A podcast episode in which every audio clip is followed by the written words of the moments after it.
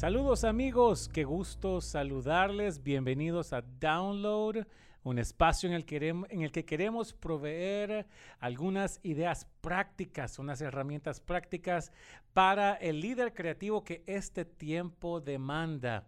Gracias por estar acompañándome en este día y me encuentro con mi buen amigo Steve Cordon. ¿Cómo te encuentras, Steve? Muy bien, contento, William, de poder estar acá compartiendo con toda la audiencia que está pendiente de cada uno de los episodios de Download, porque sin duda alguna, sabiendo temas que han tocado previamente e invitados que has tenido previamente, estoy seguro que la gente siempre está muy expectante de qué vamos a hablar, qué vamos a decir. Así que esperamos poder tener un buen tiempo y compartir cosas que nos agreguen valor y que nos ayuden a crecer a todos, ¿no? Claro, claro. Y, y para, que la gente te conozca un poco, eh, tú eres un experto en comunicación. A decir verdad, la razón por la cual nos conocimos fue en una conferencia que tú estabas haciendo aquí en Dallas acerca del el liderazgo y la comunicación, líderes creativos, personas que son comunicadores para la iglesia hispana y el, y el, hispano en general, la comunidad hispana en general.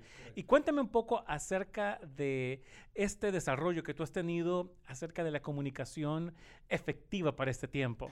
Bueno, eh, sí es interesante. las comunicaciones, eh, todo lo que tiene que ver con comunicaciones, medios, innovación es una de las cosas que me apasiona mucho, igual que la iglesia y, y emprender. Hay, hay varias áreas que son de las que me interesan y las que normalmente estamos aprendiendo, equipando eh, y muy envueltos. Y, y la comunicación es, es sumamente importante, tanto la comunicación uh, personal, la comunicación a nivel de liderazgo, la comunicación uh, con nuestros equipos y la comunicación también con aquellos a los cuales estamos sirviendo, porque muchos de los problemas grandes que enfrentan organizaciones, parejas, eh, iglesias, empresas, equipos, es mala comunicación, ¿no? Entonces, pero la comunicación está en esa forma, en esa interacción entre personas y también se, ve reflejada mucho a través de lo que comunicamos por los medios. Uh, hoy los medios sociales, también tenemos los medios masivos y es algo que siempre he estado envuelto en las comunicaciones y los medios.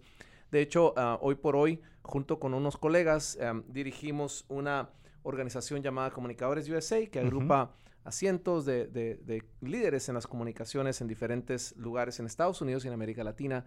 Y, estamos durante el año haciendo diferentes eventos y conferencias y todo para mantenernos actualizados y equiparnos. Así que la comunicación es algo que no, que no para, William. Eh, quizás, no sé, algunas de las personas que estén escuchando o viendo este material uh, son pastores, otros quizás sean empresarios. Habrán personas también que están ejerciendo alguna labor más Um, de, tipo um, operativa o, de tipo creativa, creando cosas, comunicando. Pero déjame decirte que al final de cuentas todos estamos comunicando algo. Por supuesto. Eh, eh, eso es algo que le digo especialmente a los pastores, porque muchos pastores, incluso eso se ha roto ya, gracias a Dios. Eh, la pandemia, aunque tuvo muchas cosas malas, también trajo algunas cosas buenas y unas muy significativas, especialmente para, para algunos de nosotros. Y una de ellas fue que muchos se dieran cuenta de que carecían eh, de mucha preparación, de mucho conocimiento en ciertas áreas de tecnología y comunicación que son vitales, especialmente cuando tú no estás ah, con la posibilidad de estar frente a las personas como estabas antes. Entonces, antes siempre se los decía, ahora es mucho más fácil y ahora lo han entendido, pero un pastor, por ejemplo, eh, lo que está haciendo semanalmente es comunicando, comunicando principios, está comunicando la palabra de Dios, pero es un proceso de comunicación.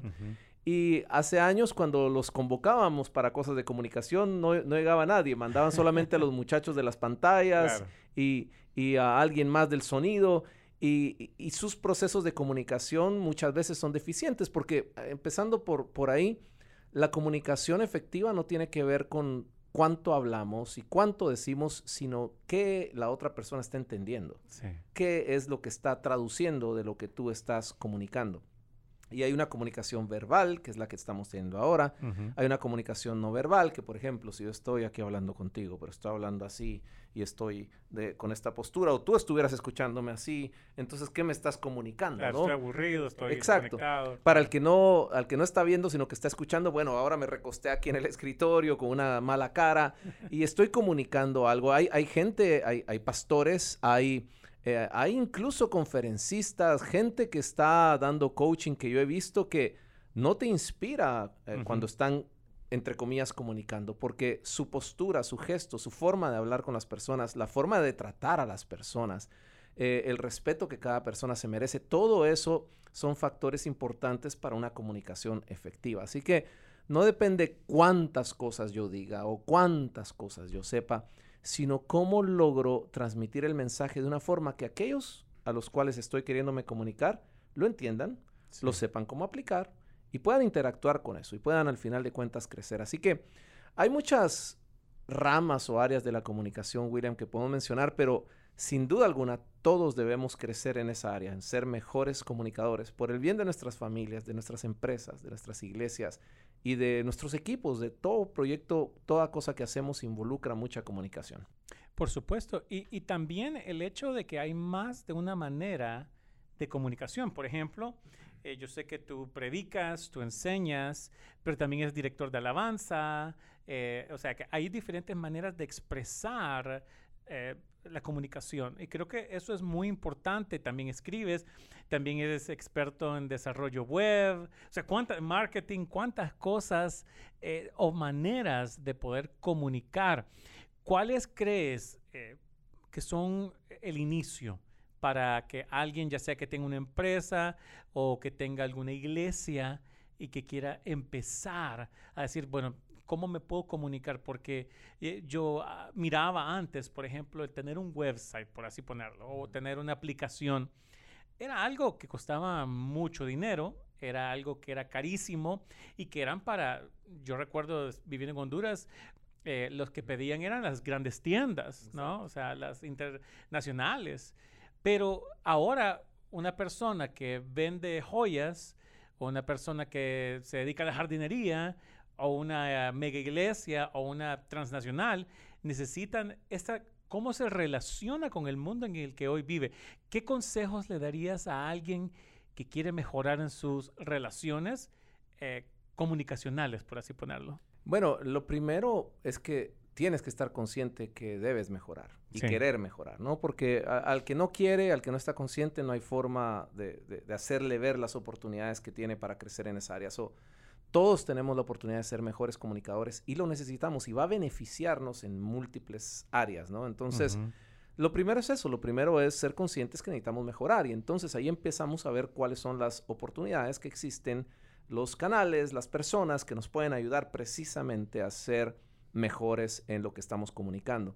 Lo segundo que tenemos que entender bien es a quién nos estamos dirigiendo. ¿Quién, quién es el grupo objetivo al cual va dirigida mi comunicación? Y como te digo, en diferentes entornos y en diferentes situaciones, esos, esos targets, esas audiencias van a ir cambiando.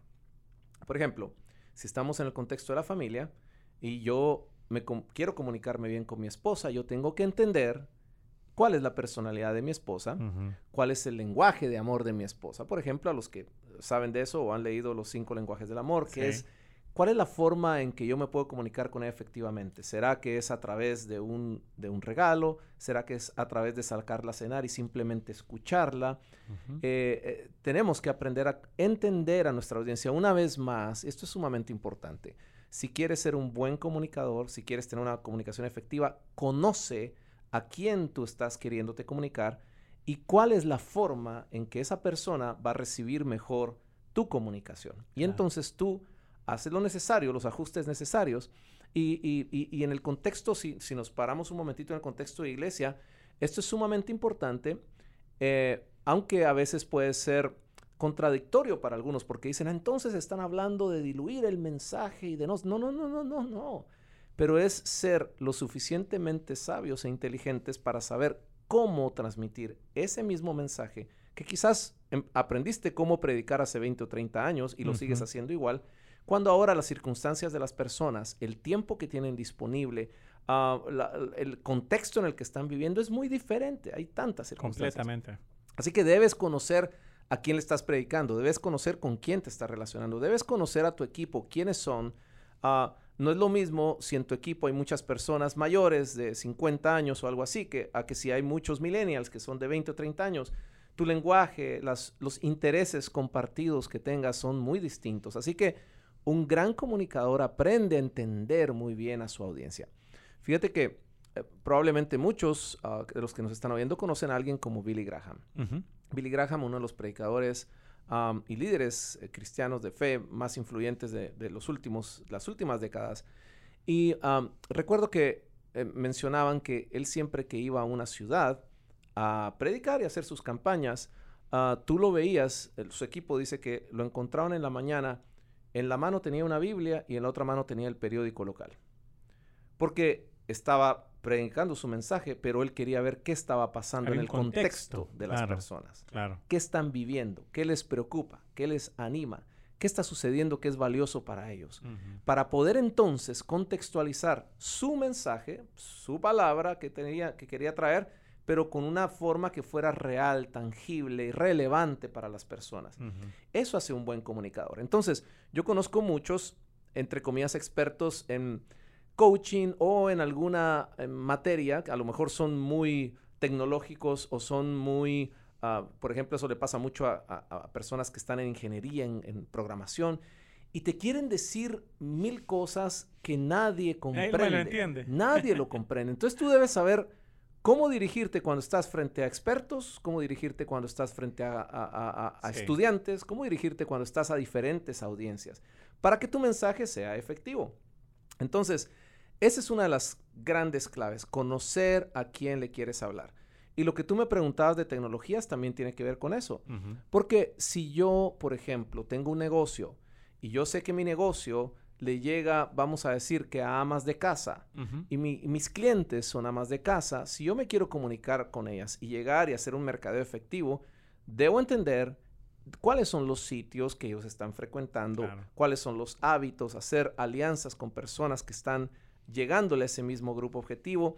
Y mi mensaje, mis palabras, eh, la forma en que me comunico debe ser agradable a ese grupo.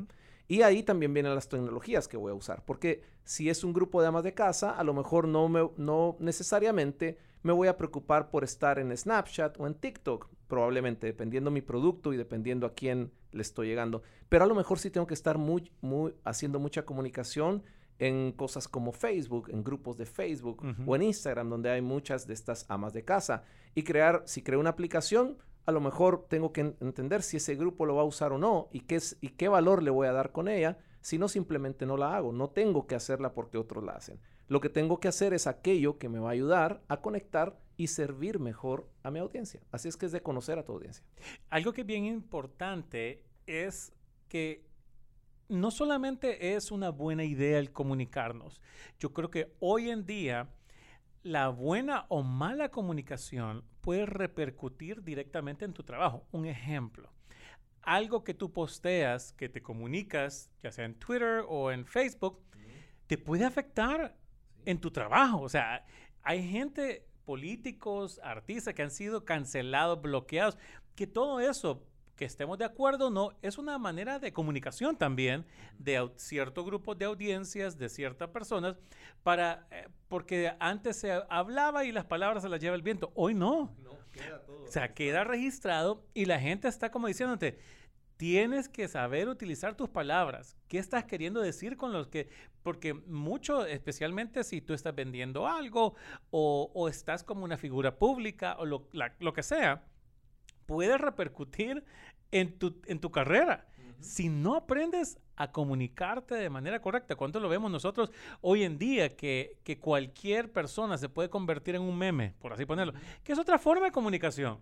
O sea, ¿cuántas cosas no las vemos hoy reflejados en forma de tal vez de sátira o, de ironía, pero que en realidad una imagen eh, puede comunicar mucho. Todo eso hoy en día tiene un contexto que entendemos, pero que también el no saberlo utilizar tiene un gran peso. Exacto. Y eso, y eso yo creo que es la responsabilidad que todos tenemos de no solamente de medir, porque lo más fácil decir, pues no voy a hablar para no meterme en problemas. No, necesito aprender a relacionarme con mi entorno. Y, como te lo digo yo en mi ejemplo, ah, como pastor de una iglesia multicultural, en el cual tenemos 13, 14 países representados, yo a veces hablo demasiado hondureño, ¿no? ese es mi, mi, mi, problema. Entonces yo necesito, estoy aprendiendo a hablar porque algunas cosas, no las voy a decir en, en público, pero inclusive que tú eres de Guatemala, cosas que para mí están en mi lenguaje natural, sería algo muy difícil o muy duro, ¿no? Eh, ofensivo en Guatemala. Y, nos estamos tan cerca. O sea, San Pedro Sula de Guatemala, la frontera está ni, ni a una hora y todo ese contexto cambia. Y luego vamos a México, en Estados Unidos, en diferentes lugares. Y es necesario. Eh, probablemente la gente diría, ah, bueno, es que el pastor es de Honduras y entonces él puede decir eso. Pero en realidad la idea es no únicamente crear este silo de decir, pues yo voy a juntar los que se parecen y hablan como yo, sino de aprender a relacionarme y aprender a hablar para abarcar, para que mi propio mensaje de la palabra de Dios pueda también abarcar más allá de mi contexto local. ¿Cuáles crees que son los mayores desafíos que enfrentamos los comunicadores en este tiempo? Bueno, mencionaste varios. Evidentemente ahora todo lo que digamos queda escrito, queda grabado, se puede... Y la gente guarda recibos. Y la gente lo guarda. Usted dijo, ah, yo le tomé un screenshot, yo guardé el video. Entonces, uh, todos los que nos están escuchando en este podcast, evidentemente son líderes, son personas que están liderando diferentes tipos de organizaciones, proyectos, etc. Así que, como líderes debemos ser Ah, yo diría que dos o tres cosas. Una, debemos ser eh, prudentes, prudentes con lo que hablamos, porque lo que hablamos va a repercutir en más de una persona, en, muchas personas a veces, ¿no? Y va a tener un impacto positivo o negativo, eh, puede afectar ah, de diferentes formas lo que nosotros digamos para muchas personas que creen en nosotros, que nos escuchan, que nos siguen. Ah, pero lo segundo también es que eh, también es tiempo especialmente para todos aquellos que, somos cristianos, que compartimos la fe, aunque no necesariamente estés envuelto en la iglesia en el día a día. Pero, pero como hijo de Dios, es importante que comuniques aquello que se alinea con la palabra de Dios y que no tengas miedo de hacerlo. Porque cada quien comunica lo que cree y a veces nosotros, los creyentes, las personas de fe, nos limitamos mucho en decir lo que creemos por no ofender o porque eh, no le va a gustar a otro, o porque esto lo otro. Sin embargo, hay otras voces y otras corrientes que son, que no tienen ningún problema en hablar y en hablar. Y esas voces son las que afectan o llegan a nuestros hijos, a, nuestros jóvenes especialmente, y están oyendo nada más un discurso, porque nosotros muchas veces nos callamos o no estamos comunicando efectivamente. Lo que te decía, seguimos hablando las cosas como se hablaban hace 30 años. Y a veces hablamos de pura pasión, pero no tenemos fundamento, no tenemos algo que nos, que nos respalde. No, no nos tomamos el tiempo de analizar y estudiar las cosas. Así que es muy importante para nosotros estar preparados, lo que estamos hablando, que sepamos eh, con fundamento lo que estamos hablando también, porque ahora cualquiera puede buscar en Google lo que sea que tú dijiste, o lo que afirmaste, o lo que expresaste, y ver si es verdad o no es verdad. Eh, así que nosotros como comunicadores y como líderes, la verdad nos debe acompañar siempre, porque eh, eso es lo que va a, hacer que la gente confíe en lo que estamos diciendo, porque hay verdad detrás de eso, hay forma de que lo respalda, hay, hay, algo tangible, ¿no? Así que seamos cuidadosos y no nos dejemos llevar por simplemente, especialmente los latinos, que somos emocionales, que somos pasionales y a veces soltamos cosas por enojo o alguien posteó una cosa y yo le voy a responder y digo diez mil cosas ahí que de las cuales después me arrepiento. Así que creo que eh, que el que calla otorga, pero el que habla de más se mete en muchos problemas. La Biblia lo dice, ¿no? El que habla de más se mete en muchos problemas. Así que debemos ser sabios, saber qué luchas son nuestras, qué luchas no. A, cuándo nuestra comunicación debe ser con Dios y no con la gente. y, uh, y, cuando hablamos con las personas, pues ser sabios, ser sabios y prudentes, uh, pero ser firmes también en lo que creemos y en lo que sabemos que va a impactar positivamente a las personas y hablarlo. Me gusta lo que, lo que traes porque creo que existe un balance. traes, eso fue hondureño. ¿Ah? lo que traes, eso fue hondureño, lo que traes vos. lo que traes vos, sí. Es por el hecho de, es tan fácil hoy en día, y, creo que lo, mucho del avance, por ejemplo, del secularismo o, de principios o agendas, por así ponerlo, que van en contra de la, palabra de Dios. Y no necesariamente ser conservador, simplemente con la palabra de Dios ha sido también en parte por el silencio o la apatía de, nosotros, ah, el no poder relacionarnos. Porque también hay que entender que venimos eh, de la comunicación más tradicional, que si tú te pones X cosa, prenda, te vas a ir al infierno, vas a hacer esto y hay una condenación. Y, y ese mensaje tenía una resonancia en la sociedad por un tiempo. Hoy no. O sea, hoy más bien, eh, inclusive hay, eh, no sé si, si tú has visto, hay una persona en Honduras que se hizo muy popular. Eh, es alguien predica en la calle y todo eso, y se hizo muy famoso por tener esta manera bien particular Ah, personalmente creo que tal vez le falta algo ahí en la cabeza, algo, como decimos cuando le falta un 20, un ¿no? Tornillo. Le falta un tornillo por su manera, pero eh, en ese contexto que en, de repente eh, habla de la Biblia, habla de la palabra de Dios y él se expresa de, tal vez de una manera bien particular, se volvió un meme dentro de la gente y, se, mm. y, nadie de nosotros lo hubiéramos conocido si no se hubiera convertido en una especie de burla casi. Mm, Entonces es bien curioso cómo a veces se puede tener cierta comunicación y la resonancia que causa a nuestro alrededor, simple y sencillamente la gente lo entendió como, como una burla o como lo que sea.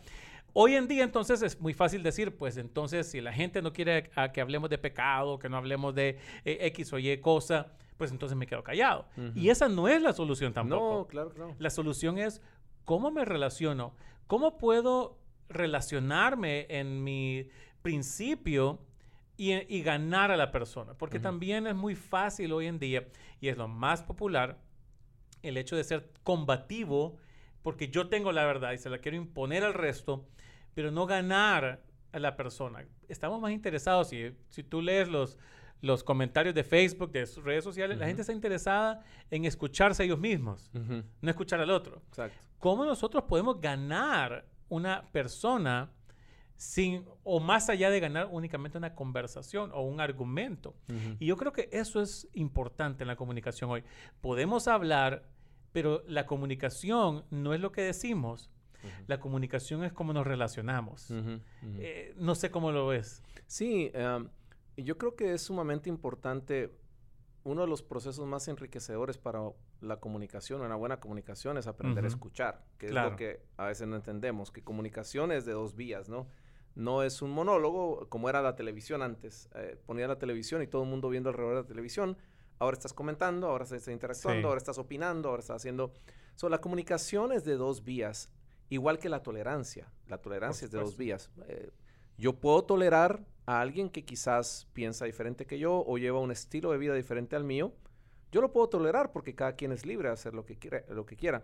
Pero también esta persona me debe tolerar a mí, que yo soy una persona de fe y que tengo mis convicciones. Por supuesto. Y puede haber respeto mutuo ah, y, uh, y, eso debería ser como, existe, como, existi como existiera la relación ahora, pero obviamente se ha llevado a puntos donde hay eh, tales grados de, polarización de las opiniones, donde ahora todo el mundo se pelea con todo el mundo, y si tú no crees lo mismo que yo, yo me peleo contigo, yo te digo mil cosas, y se vuelve un caos, y ahora somos enemigos.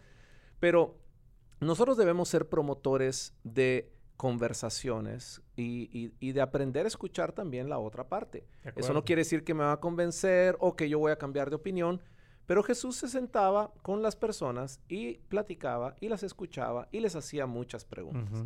Eh, Jesús con la mujer samaritana, se sentó con ella, le pidió agua, le hizo preguntas, eh, le, hizo preguntas acerca de su esposo, le hizo preguntas de dónde venía.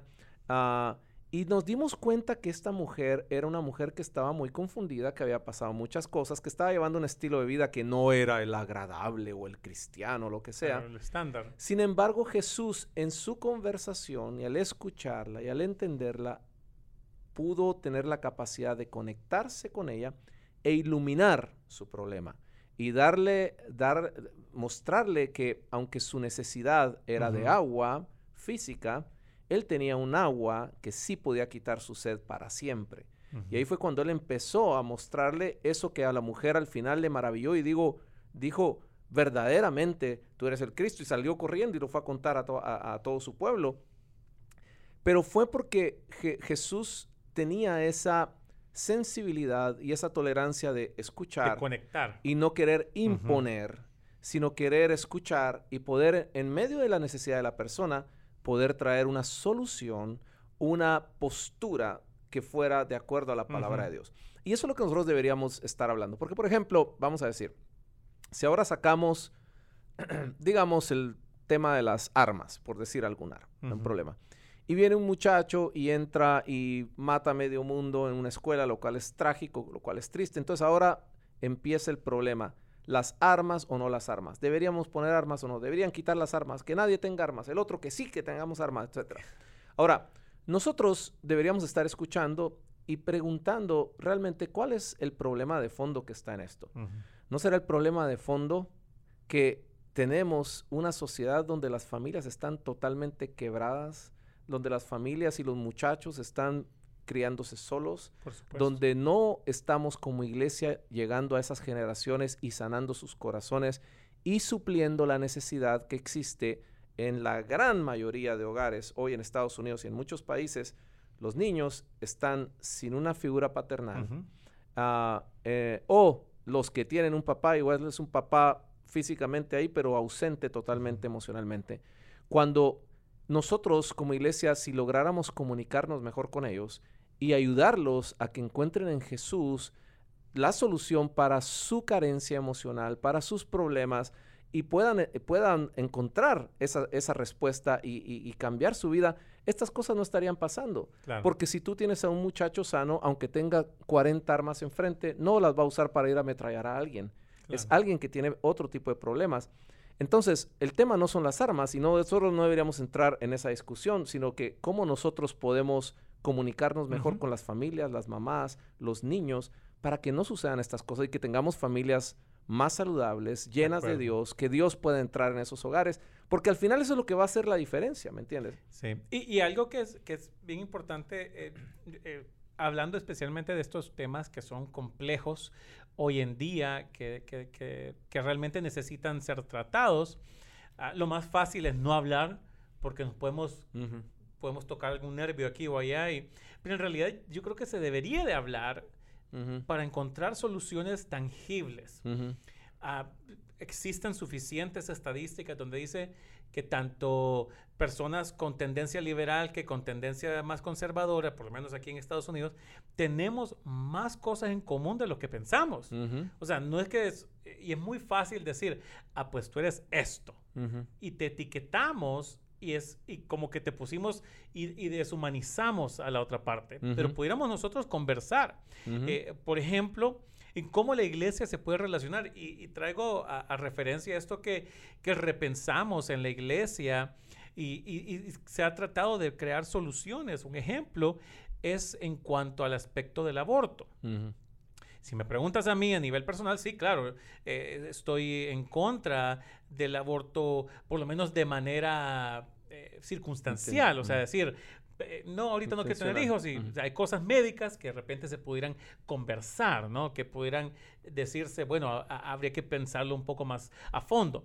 Pero en la mayoría de los casos podemos decir, estoy en contra.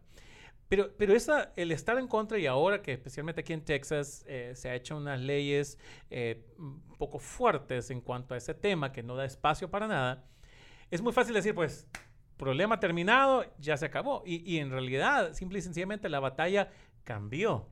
Porque lo que hemos visto es que no es un problema de ley como tal, sino que es un problema de corazón. Correcto. Es un problema de corazón. Correcto. Porque el hecho de que sea ilegal no quiere decir que se va a detener. Mira las drogas, mira la delincuencia, cuántas cosas son ilegales, pero no, eso no detiene a la gente que lo consuma o que lo haga.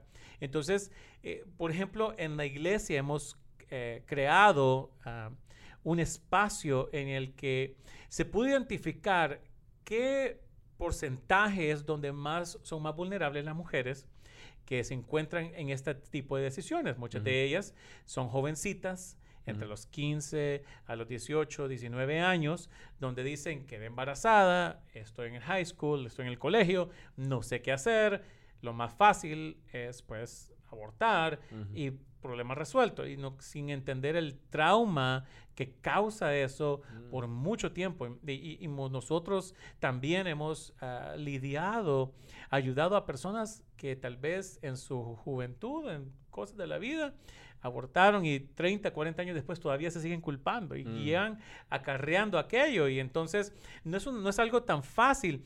Pero la iglesia creó una, se unió con diferentes ministerios para buscar en momentos donde se decide que, o estas muchachas están diciendo, ¿qué hago? Ujú. Que puedan encontrar un espacio donde no se les juzga. Al final la decisión la toman ellas, Ujú. pero no se les juzga, se les ama, se les da una perspectiva correcta, se les hace un baby shower, se les da una clase de discipulado, hay otras jovencitas que están sucediendo por lo mismo, hay mujeres mayores que usualmente son madres, y, y- y te digo que de, aun cuando no se le obliga a la gente a decir, usted no tiene que abortar, la decisión es de la, de la muchacha, el 100% de ellas, creo que ahorita se han graduado, por así ponerlo, que han tenido sus hijos, creo que más de 300 mujeres Wow. aquí, y, y- y ellas, eh, hispanas, afroamericanas, eh, americanas, de todo tipo. Y me doy cuenta que el 100% de ellas, en momento crucial, en momento difícil, dijeron, voy a tener el hijo, voy a tener el Mm. bebé. Entonces, es una situación de, de- de opciones. Pero si yo vengo y comunico como iglesia y celebro eso de decir algo en contra, causa un trauma y un rechazo en aquellos, lo que tú mismo decías. Jesús no es que le aplaudió el pecado, no es que dijo, ah, está todo bien. No, él, él pudo confrontar el pecado, lo que estaba mal, pero le dio un plan de redención en el cual no la apachurraba más, no la Mm. destruía, sino que la levantaba. Y yo creo que esa perspectiva de cómo nosotros nos comunicamos para edificar, cómo nos comunicamos para tocar los temas difíciles. Y tú bien me decías, hay que prepararse Exacto. hay que prepararse para poder tener la capacidad de conversar. Y yo creo que la solución no es tener mejores sermones, sino tener mesas más amplias. Mm. Y yo creo que siempre le digo a la gente, usted se quiere ganar a alguien, invítalo a comer. Exacto. Usted quiere ganarse a alguien, invítale un café. Tal vez le van a rechazar el, el que vaya a la iglesia, pero no una buena comida. Y yo creo que como líderes cristianos tenemos que relacionarnos mejor con el mundo en que nos enfrentamos. Correcto. es tan fácil decir, ah, tenemos iglesias llenas, somos, los, Ujú. somos los buenos, pero nos vamos aislando de Ujú. todo lo que sucede en este mundo. Y creo que eso es, eso es importante. Y son buenas oportunidades también para cuando, cuando no nos cerramos, son buenas oportunidades para, para impactar vidas que a veces no Por sabemos ni, ni qué va a suceder. Mira, me pasó esta mañana, ayer, ayer me pasó. Un video nuevo que, un short que subió, que, que se subió a YouTube de algo que yo estaba hablando, un tema. Ujú. Y de pronto alguien comenta, ay, ¿y usted quién es para estar hablando de no sé qué? y entonces ah, yo obvi- obviamente tenía la tentación, ¿cómo que yo quién soy? ¿Y usted quién es? Y no sé qué, nada, y, y entablar una pelea ahí, ¿no? O ridícula. Entonces le dije, mira, viste una versión corta del video, te quiero dejar el link del video completo para que tengas el contexto. Y si no te parece algo, mándame un mensaje y con gusto conversamos o te Claro. aclaro o, o me explicas por qué no. ¿Por qué? Porque a mí me interesa saber también por Claro. qué. Claro, Porque yo también quiero comunicarme mejor. claro. Y si de pronto, a lo mejor, lo más seguro, lo más seguro es que esa persona no es la persona que me interesa que vea ese material y por eso no lo comprende. claro. Sin embargo, no quiero dejarla botada por eso. Le digo, míralo completo. Y después me mandas un mensaje y con gusto conversamos. Ujú. Porque a lo mejor tengo la oportunidad, y Dios me la oportunidad, de abrirle los ojos sobre algo. O quién sabe si me abre los ojos a mí en Claro, algo también, también. claro. Porque no puedo decir, ah, yo me las sé todas. Entonces, eso sucede cuando nosotros abrimos posibilidades de conversar y de que esto no sea un monólogo de que yo lo sé todo. Eh, vamos a aprender mucho cuando escuchamos a otros y también vamos a iluminar y a mostrarle el verdadero camino a las personas cuando nosotros estamos dispuestos a sentarnos con ellos y escucharlos y a tener esa tolerancia, ¿no? Eh, creo que podemos ganar mucho más que simple estarnos peleando, simplemente estarnos peleando con medio mundo. De acuerdo, no, no vamos a ganar nada. Podemos ganar un argumento, pero perdemos la persona. Y hay, hay formas, mira, al final de cuentas, eh, como en cualquier negociación, en una negociación, cuando tú entras a negociar, y, ahí entra en, juego mucho la comunicación, pero cuando entras a negociar algo, sea que estás negociando algo de dinero, de, empresas, o que estás negociando un acuerdo con alguien de lo que sea, tú tienes que tener claridad antes de entrar a esa negociación de cuál es el resultado que tú esperas. Cuál es el resultado óptimo para ti y para la otra parte. Claro. Y en torno a eso, entonces llevas tu comunicación y pones tus argumentos y todo. ¿Por qué? Porque, por ejemplo, si yo voy con mi esposa, y ojo, aquí estoy predicándome a mí mismo y recordando a mí mismo, si yo voy con mi esposa y tenemos una discusión, yo tengo que tener claro que cuando yo voy a hablar y afrontar, a, enfrentarla a ella, mi objetivo debe ser que salgamos de ahí en paz, contentos y con una decisión. Si no tengo eso claro, voy a llegar y me voy a enojar y me va a decir algo que me va a molestar, entonces yo le voy a contestar más y peor y viene y va y la la la y al final cuál fue el resultado fue terrible. Ahora estamos no nos podemos ver, ahora estamos distanciados, ahora no sé qué nos cuánto. Entonces, mi comunicación debe ir en torno también al resultado que yo quiero obtener. Por supuesto. Mi resultado es que estemos en paz, entonces yo voy a tener que ir con una comunicación suavecita, amigable, ceder un poquito, echarme para atrás, aguantarme un poco mi emoción, con tal que se logre el objetivo que quiero. Y así nosotros, como predicadores, por ejemplo, si queremos ganarnos a las personas, no es en el estilo que a nosotros nos gusta, es cómo somos sabios para que al final se logre el objetivo. ¿Que, ¿Qué es? Que conozcan a Jesús.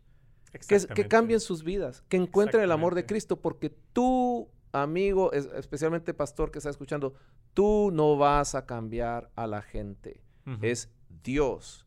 Es su Espíritu Santo el que va a hacer la obra en las personas cuando nosotros, como buenos comunicadores, sembramos las palabras correctas. Traemos la, la, Biblia y la sabiduría de Dios y la implantamos y la regamos en personas de una forma creativa, sabia, inteligente, ah, para que entonces ellos puedan encontrarse con eso y tomar sus decisiones y dejar que el Espíritu Santo haga la obra en ellos. Entonces, aprendamos, no seamos necios de querer hacer las cosas a mi manera, porque así aprendí, así me enseñaron, sino cómo logro hacer las cosas que sean efectivas. Hay diferente, es diferente a comunicarse a comunicarse efectivamente. Así es. Yo creo que tenemos mucho para poder eh, analizar en este día, el poder ser inspirados, el poder ser transformados, el poder aprender a cómo nos relacionamos y eso tiene que ver mucho con, con dónde nos encontramos y dónde Dios nos ubica. ¿Cómo te pueden encontrar las personas en redes sociales? Bueno, en todas las redes sociales buscan a Steve Cordón R, con una R al final, Steve Cordón R, YouTube, um, Instagram, Facebook, TikTok, LinkedIn, Twitter, todas esas ahí lo pueden encontrar. Y todos los días estamos poniendo contenido para bendecirlos, para ayudarlos, para para crecer juntos. Así que en cualquiera de esas y en mi página web stevecordon.com, ahí hay muchos recursos, ah, William. Ahí tenemos ebooks, ahí tenemos música, ahí tenemos videos, conferencias, talleres. Estamos por lanzar varios cursos también que damos eh, todos los años, pero estamos preparando una librería de cursos específicos que los pueden hacer en el momento que quieran, a su velocidad.